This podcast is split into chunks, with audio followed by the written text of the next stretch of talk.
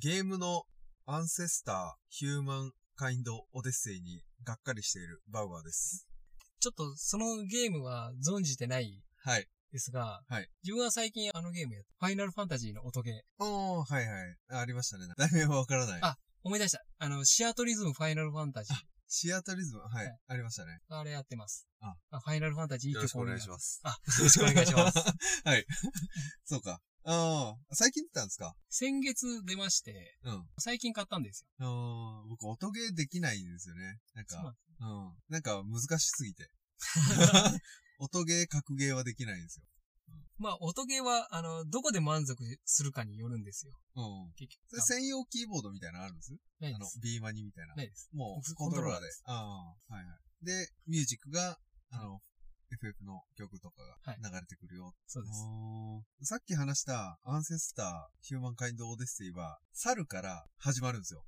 はい。猿から始まって、まず説明書がないんですよ。ああ。説明書なくて、で、例えばその辺に生えてる草を、まずこう、持つみたいなのできるんですよ。はい。木の棒とかを持つってできて、それをし調べるというか見ると、なんか使えそうだな、うほほ、うほほみたいな感じで 見て、でなんかひらめいたり、あとはなんかその木をちょっと叩きつけてみるとか、こう、右手に、えー木を持って、左手に石を持ってこう、こすってみると、お、なんか尖ったぞ、みたいなのとか、っていう感じの、なんかこう、猿からいろいろ試行錯誤して、だんだんその猿のシナプスがこう伸びてって、で、そうすると新しい技能が、例えば嗅覚がすごい発達すると、生えてる果物の位置とか品種がわかるようになったりとか、っていうのを世代を超えて繰り返してって、だんだん人に近づけていくっていうゲームで、はい最初、説明書ないんで、すごいわかりにくいなと思いながら遊んでて、えーよ、ようやく、あ、なんとなくこれ分かってきたぞ、面白くなってきたぞってあたりで、プレステ4でやってたんですけど、はいあの、フリーズですよ。ああフ。リーズバグで。フリーズというか、もうシャットダウンバグみたいな感 じ。で、もしかしたらここで、野生のサーベルタイガーみたいなやつが、うろうろしてたりするんで、それに襲われるイベントで、画面が速くなるから、あの、処理落ちしたんかなとかって考えて、いろいろそれを回避する方法と か、あの、PS4 の再構築とか、試したりしたんですけど、全然解決できなくて、でも、やめましなるほど。た。うんもしかしたらそれにがっかりした PS5 でやったら、そうそうなるほそう。どその可能性はあるんだけど、ちょっともう、とりあえずいっか って。それだったらパソコンでやれるんだけど、そこまでちょっと今、もう、やる気が失せたので、うん。ああ。じゃあそこに、だからほ、ソフトにがっかりというよりかは、PS4 にがっかりしてるかもしれない。いや、まあ、そういうことでしょ、それは。そのか状な、その状態で出した、でゲーもねム会社が悪いでしょ、そんな。調べると、そのバグの情報が全く出てこないんですよ。ああ、じゃあ、このその、自アンセ分スのタ、ー、フリーズとか、ブルースクリーンとか調べても全く出てこんので、えー自分の PS4 だけのなんか不具合かもしれない。なるほどということは、まあ、バウアーの家は汚す ぎる。いやいやいや。その辺も試したよ。あまりにも。あまりにも汚すぎるという。 いやい結や論いや、ほこりとかもないかなと思って調べたり、掃除機で吸ったりしたけど、全然変わらな くて。まあ多分、そのレベルじゃなくて、なんか、基板とかそういうとこじゃないかな。かといって修理したら、えらい値段かかるじゃないですか。うん。というところでちょっとがっかりしてる。まあ何にがっかりしてるかはちょっとわかんないけど、クリア、なんか、このままだったら、こう、トントントン拍子に面白くやって、いろいろ試行錯誤して、人間まで行ってっていうところで面白かっただろうなっていう、あうん、ところでもう、とりあえず投げたゲームなので、あ、なる一ほど。旦は。はい。僕のゲームは面白いです。特にバグもないんで。うん、ですよね。まあ、音ゲーですそかられね、が、まあ、音ゲー少なそうだもん ね。音ゲーでフリーズとかもう致命的やね。 うん。はい。というゲームの話から、今回紹介する漫画は、ドクターストーン。ああ、ゲームじゃなかった。ゲームではないです。ただ、ちょっと似てる面でいくと、若干石器時代っぽい感じになってくるんで。はい。はい。そこら辺が似てます。でこれ著者は、稲垣理一郎さんが原作。で、坊一さんが作画やってます。で、稲垣さんは、と漫画家でもある原作の原作者か。で、原作を今メインにやってて、アイシールド21とか、あトリリオンゲームとか、あの辺の原作をやっておられる。でボイスさんは、韓国、ソウルの出身。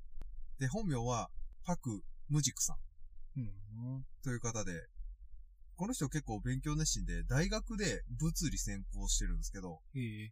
これは漫画に生かすため。っていうことを言ってて、で、その他にもなんか大学校の大学院を出てて、はいそれは映像専攻でええ。出てると。で、この、それは演出の技術っていうのを学ぶため。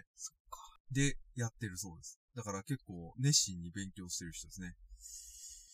うんで、作品でいくと、オリジンとか、えー、結構アクション系の漫画なんですけど、そういうのを出してたり、あとその他には青年漫画系のやつ、ちょっとエッチなやつとかはい、出してると。はい。いう感じです。なるほどね。僕あの、うん。ちょドクターストーン見たことなくて、あ、ないんすかで、なんで見たことないかっていうと、うんちょっと絵があんまり得意じゃあなあくー、て、そうですよドねクタ。ーストーンの。特徴的な絵ですよね。そうなんですよ。うん。あれはね、正直好き嫌いが分かれるかなとも思う。けど、見始めれば面白いと思そっか。う。なんか独特ですよね。見たことないタッチじゃないまあ、それとあの、なんか、ギャグパートの時の、ああ。崩れた絵みたいなのあるじゃないですか。はいはい。僕あれがどうもちょっと受け付けなく て、だから最初ちょろって読んで、読むのやめたなっていう記憶があります。ドクターストーンに関がして。さ、昔のなのか分からんけど、ザ・ジャンプみたいな感じあ、そうのですボよね。ケ方だよね。なんかあの、うん本当に昔の漫画っぽいんですよね。鼻水を垂らしてみたいなところでしょうん。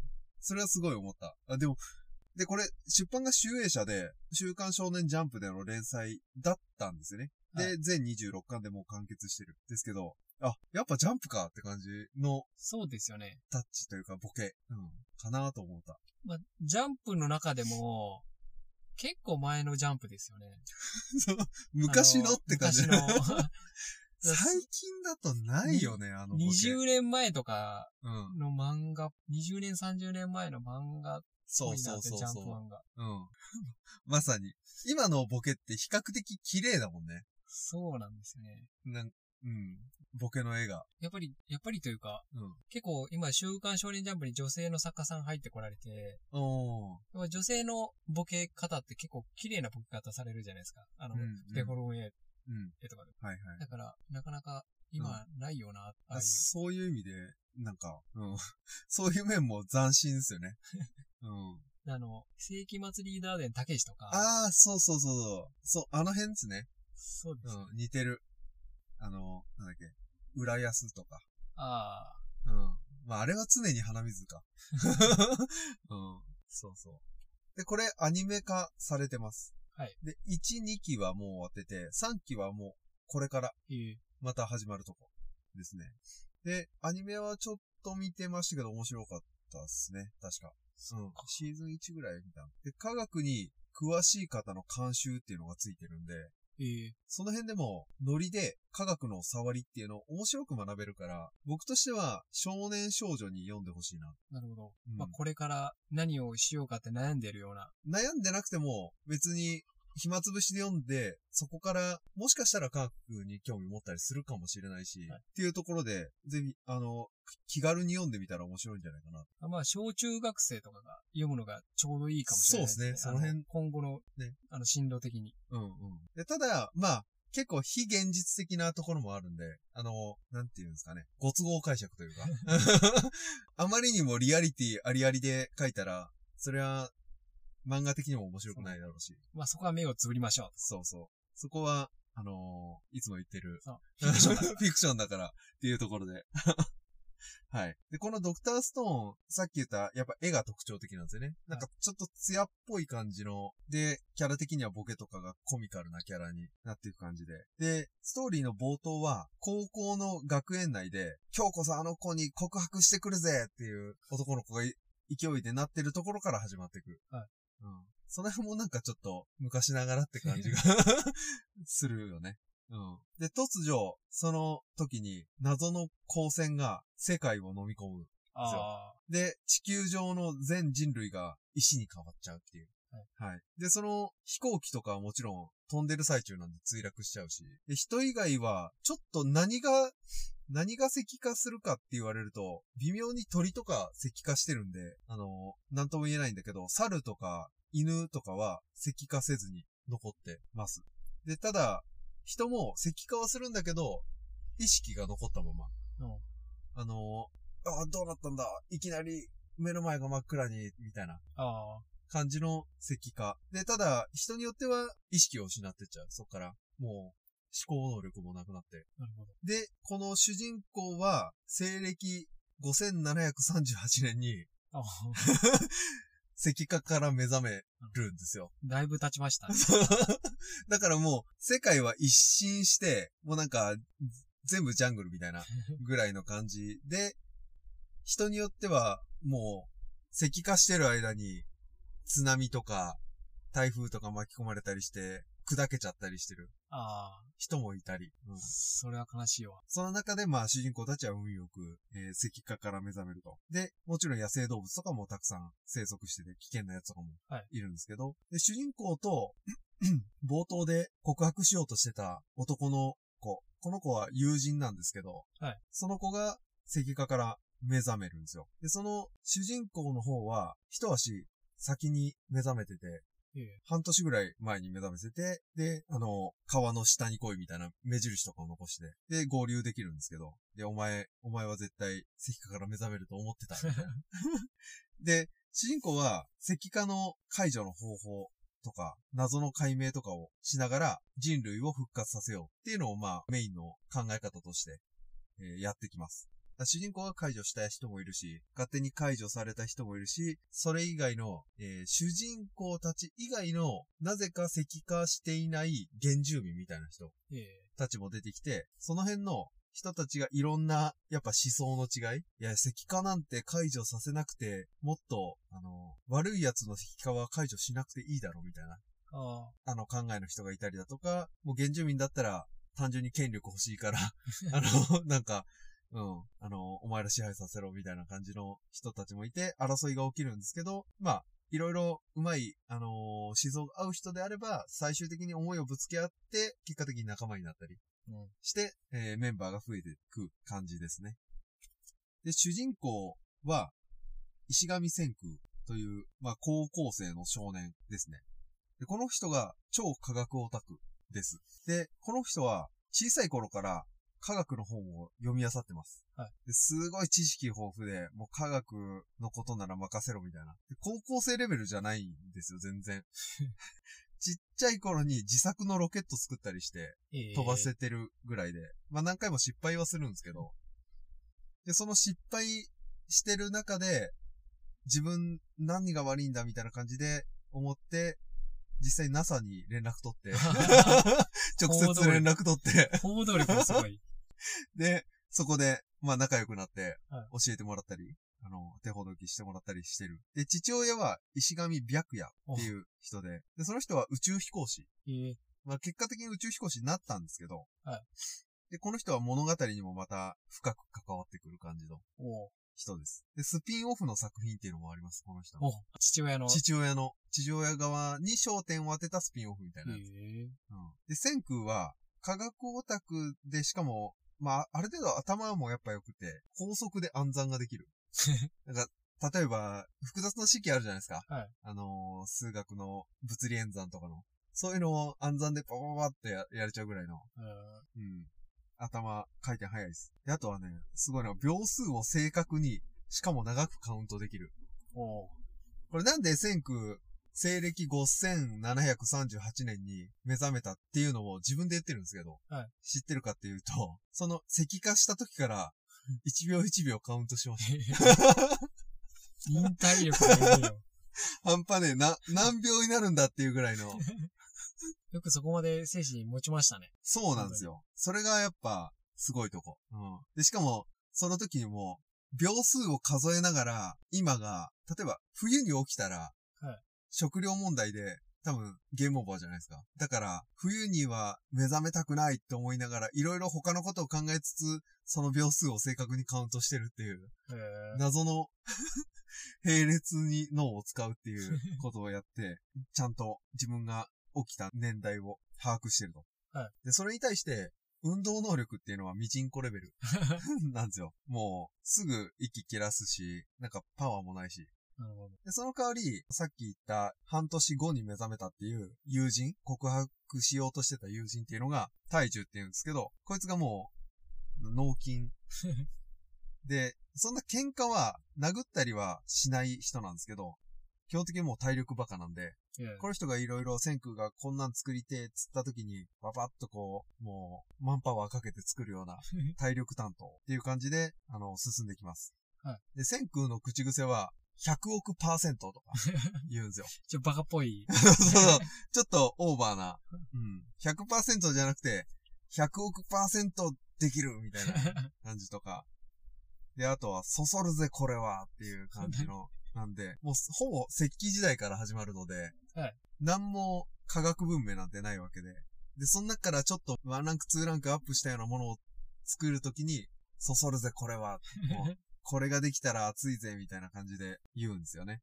いえで、僕的に好きなキャラがいるんですけど、これは、千空が、まあ、その後のストーリーで助けた村の職人で化石っていう人がいるんですよ。はおじいちゃんなんですけど、はいこのおじいちゃん、いろんな細工物を作る人の職人なんですよ。あうん。で職人で難しいものほどすごい燃えて作るんですよね。例えば水力を使おうと思ったら、ギアがいるわけじゃないですか。はい。ギアを木で削り出したりなんかはもちろんあるし、あとはよく実験に使うフラスコとか、あ。ああんなん形状的にもう作るの大変じゃないですかあ。。 そうっすね。で、もっとなんか、そういうフラスコビーカーならまだいいけど、なんか冷却するためにぐるぐる回したりするやつとかもあるじゃん。ああの、あ。ガラス管を。はいうん、螺旋状に。ああいうのもこの人が作ったりして、ええもうだから、職人気質で。で、なんで、あのーこの人が好きかっていうと、結局先空の中で理論的な科学の理屈はあるんですけど、それを実現するためには、この職人が絶対いるんですよ。ああ、なるほど。知識は知識でもちろんあるんだけど、結局はなんか人の手で作った職人技術がないと、その最先端科学のものもできないっていうところがなんか職人芸すごいな、なるほどいいなと思って。だからまあ、ひ必要なものを3人に振り分けてるってことですよね、属性を。えっと頭脳と、うん実際に体を動かすのと、うんあとはまあ物を作る。うん。この頃にはただもう3人じゃないんですよ。あ、そうなんですね。もっとたくさんいて、で、もう何人かでマンパワーかけて、このひたすらちっちゃい輪っかを作る作業をするぞみたいなやつとか、 これいつまでやるんだみたいなやつとかやったりするんで、うん。そういうのはみんなやって。で、まあ、とはいえ、こんだけ手先器用で職人もの作れるのは化石ぐらい。いやいやいや化石はすごい後半まで重宝される人ですよ。うん。もう、この人いなかったら、この漫画ねえんじゃねえかっていうぐらいあ あ、そうっす。裏主人公です。いやいやいやこのストーンワールド他には、あ結局ドクターストーンの意味でいくと、石鹸のことをドクターストーン。いやいや結局、この石器時代で何が怖いかって言ったら病気が怖いわけじゃないですか。はいだけど、その病気を封じるというか予防するために、やっぱ清潔にすること。石鹸って石っぽくて、で、ドクターストーン。で、この石器時代のストーンワールドで、他にもいろんなものを作っていくんですけど、代表的なものでいくと、スマホとか、 ああ、作れるんですそう、作っちゃう。ね。自動車とか。いやいやいやコーラとかラーメン。 あと船、ロケットとかも作っちゃう。はい。うん。っていうほど作れるんで。スマホは必要なやつ他に比べて多くないいや、まあ、まあふスマホ、あんな感じのスマホじゃないけど、ああ、なるほど。うん。スマートに持っていける本ぐらいの。 うん。あそういうこと。そうそうそう。でもなんつパソコンとかも作れるし。いやいやいやうんなので、まあ、読むと、アホほど楽しめ ます。うん、はい。というのが、この本の紹介ですね。はないる。ほどね。うん。じゃあちょっと、絵で食わず嫌いせずにそうだね。読んでみた方がいいかなと。科学とかがちょっとでも好きだったら読むと面白いかもしれない。さらに。なるほどね。そうそうそう。絵はまあ重要な要素ではあるからね。そう。 そう。 この絵綺麗だからとか、まあ可愛い絵柄だからとかいうのもあるし、まああの、入り始めるかっこいいからとか。そうですね。まあちょっとうん考えてみます。そうね。まあ皆アさニんは。メからでもいいだろうしね。あ、そうです。アニメ多分こ、アニメマイルドになってたと思う。あ、そうなんですね。うん。絵の具合は。いい皆さんはぜひ、漫画から。読んだことない人は、ちょっとチャレンジしてみて。最近その思うのが、やっぱアニメ見た後に、アニメってワンクールとか30分とか限られてるじゃないですか。まあ映画だと2時間とか。やっぱはしょるんですよね。まあそうですよね。もちろん。だから、その後原作読んでみたいなって思うことが増えましああ、た。うん。そう、原作、まあ、それが小説なのか、漫画なのか。確かに面白そうなんで、うん。読んでみようかなとは思うんですけうど、ん。ちょわっと頑張ってみ ます。かりました。はい。今回の話を聞いて、本が読みたくなってきましたね。今すぐ書店や図書館に向かいましょう。そしてあなたも、本読もうぜ。本読もうぜラジオでは、おすすめの本や代わりに読んでほしい本、ご意見ご感想についてのお便りを募集しています。概要欄のメールアドレスにメール、またはツイッターのリンクから DM 送信、またはハッシュタグ、本読もうゼラジオをつけてツイートしてください。番組を気に入っていただけたら、お使いのプロトキャストアプリにて、フォローと評価をよろしくお願いします。ありがとうございました。ありがとうございました。